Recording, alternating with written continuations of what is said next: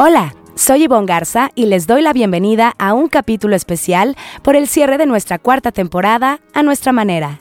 Conversaremos con el recién nombrado IT Master del año 2022. Se trata de Fulgencio Garza Cavazos, director de servicios globales de IT de Cemex, quien fue elegido por el Consejo Editorial de NetMedia por mayoría. Hablaremos sobre las lecciones aprendidas en 2022 y sus expectativas para el próximo año. Le preguntaremos sobre su visión de la economía mexicana y sus recomendaciones para futuros líderes IT. Acompáñenos los siguientes minutos y descubra las respuestas a estas y otras preguntas.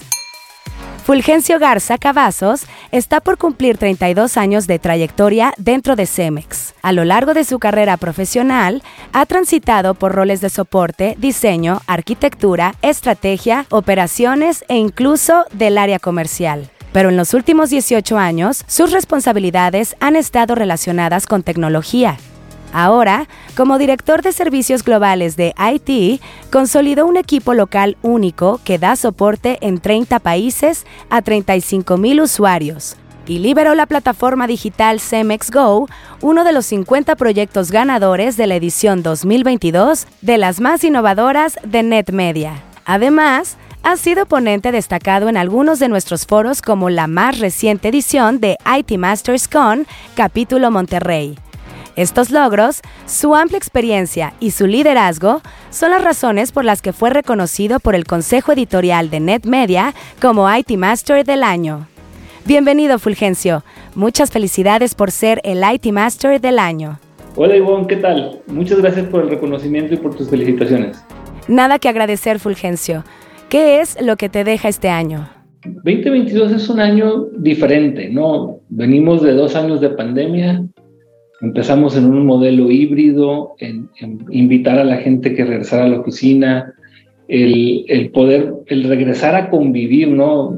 El ir a eventos, NetMedia también lanzó eventos nuevamente, o sea, es un, es un proceso, fue un año diferente, eh, en donde por ahí algunos pueden decir que el nuevo normal es muy parecido al viejo normal. Eh, creo que el reto principal fue volver a convivir con gente, el, el conocer físicamente a los equipos de trabajo que contratamos en los últimos dos años y, el poder generar una dinámica. ¿no? Creo, creo que la pandemia nos enseñó a trabajar remoto, pero también olvidarnos un poquito de lo que puede hacer una cultura organizacional. hoy, con el regreso, de hecho, en CEMEX estamos regresando eh, full, o sea, completo, cinco días a la semana. Es un proceso de ir adaptándote nuevamente al, trabajo, a la forma de trabajo anterior, que ahora es la nueva. ¿En qué tendencias tecnológicas te enfocaste en estos últimos meses? Creo que las corrientes del 2022 que vienen heredadas de años anteriores. Ah, hablamos de inteligencia artificial, hablamos de, datos, ¿no? Que es la parte medular, ¿no? Y, también las experiencias del cliente. Cada vez entramos en dinámicas que ya no hablamos de segmentos de clientes, ya no hablamos de tipos de clientes, ya hablamos del cliente y a través de mecanismos de inteligencia artificial, a través de una buena estructuración o estrategia de datos, podemos saber qué es lo que quiere el cliente y no mi segmento de clientes grandes, mi segmento de clientes chicos. No creo que el combinar esas tendencias, el, poder usarlas eficientemente en nuestros, en nuestros proyectos o en nuestras iniciativas, nos ayudan cada vez a, a, a estar más en contacto con nuestros clientes por un lado hacia afuera y hacia adentro el poder tener eficiencias operativas importantes, ¿no?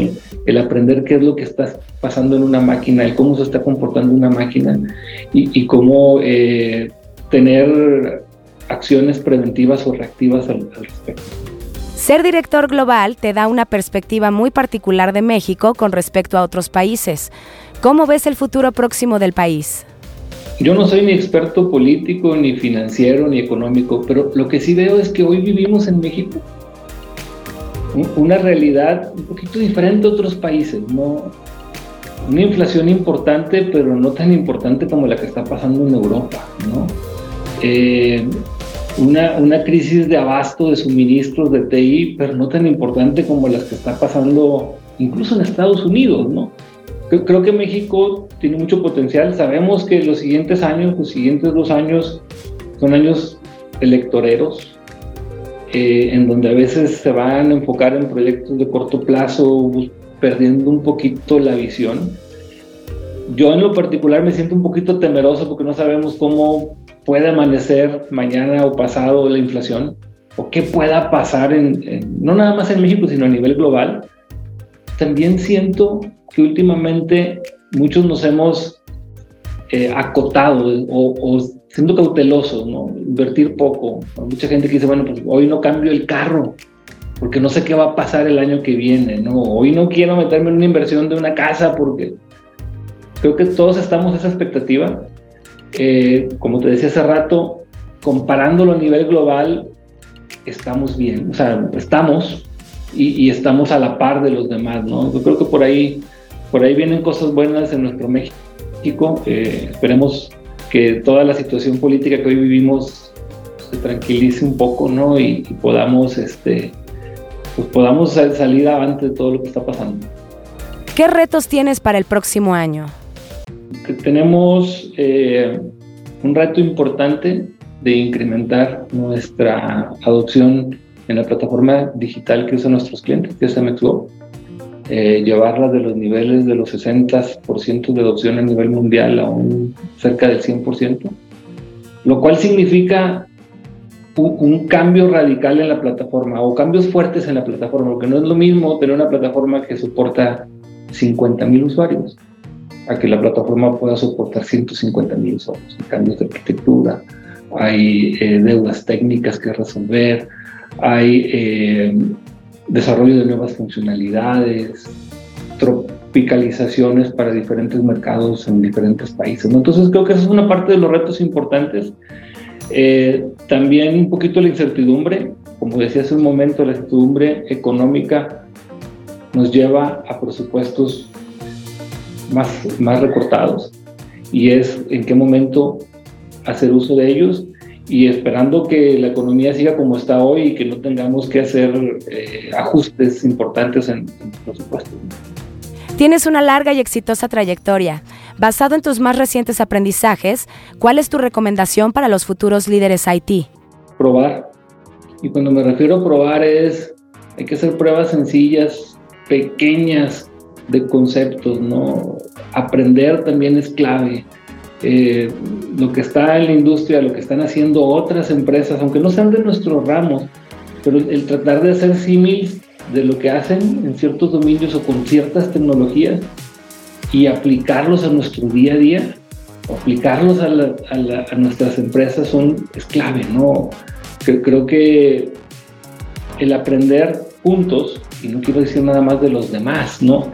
Sino el aprender juntos y el poder cada vez dar, dar saltos pequeños que después se vuelven saltos cuánticos, ¿no? En el uso de la tecnología, en la atención al cliente, en, en la búsqueda de optimizaciones internas o eficiencias internas.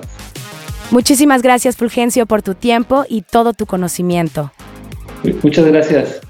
Si quiere leer más sobre la trayectoria de Fulgencio Garza Cavazos, director de servicios globales de IT de Cemex, o novedades del mundo IT, visite nuestro sitio web itmastermag.com o síganos en redes sociales como NetMedia. Hasta aquí este episodio de IT Masters Update. Muchas gracias por acompañarnos en esta cuarta temporada. Aprovecho para desearle unas muy felices fiestas y un próspero 2023. Le invito a que no se pierda el arranque de la quinta temporada, el próximo 9 de enero, porque su opinión es más valiosa cuando está bien informada. Tiene aquí una cita todos los lunes. Buen inicio de semana.